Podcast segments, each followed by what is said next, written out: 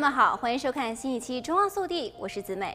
食物长时间放置室内会引起腐败，腐败是指食物中的有机物经由细菌作用而变质的现象。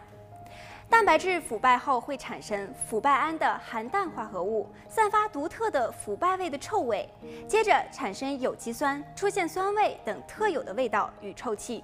如同细菌有许多的种类，引起腐败的细菌作用方式也是包罗万象。我们今天就来看看这些细菌或者是病毒有什么危害。首先就是细菌本身会造成的危害。跟腐败有关的细菌是借由细菌内部的酶的作用使食物腐败，感染型细菌就属于此类。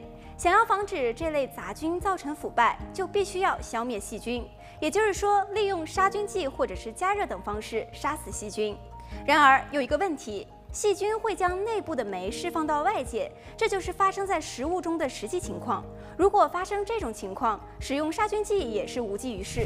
杀菌剂虽然可以消灭细菌，但是对非生物的酶没有作用。不过酶是蛋白质，蛋白质经过加热就会变性失去功能，因此不必使用杀菌剂，加热处理便有杀菌的效果。除此之外，细菌释出的毒素也会造成危害。换言之，造成危害的不是细菌本身，而是细菌产生的毒素对人类造成的危害。细菌释放的毒素是蛋白质的一种，加热就会变性，失去毒性。另外，有一种葡萄球菌毒素，即使是一百度的高温加热三十分钟也不会发生变性，因此必须要注意不要接触可能有危险性的食物。还有肉毒杆菌这样的细菌本身耐热，想要使其失去繁殖的力量，必须一百度加热六个小时。此外，这种细菌还会转为芽孢形态，进入休眠状态。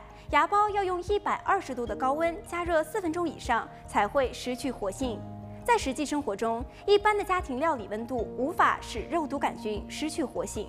最后就是病毒造成的危害，病毒必须有宿主才能够繁殖，在食物中无法自行繁殖。病毒会在人类、牛只的肠道中滋生，经由粪便、呕吐物排出体外，再经由土鼠接触或者是飞散于空中的飞沫进入人体感染。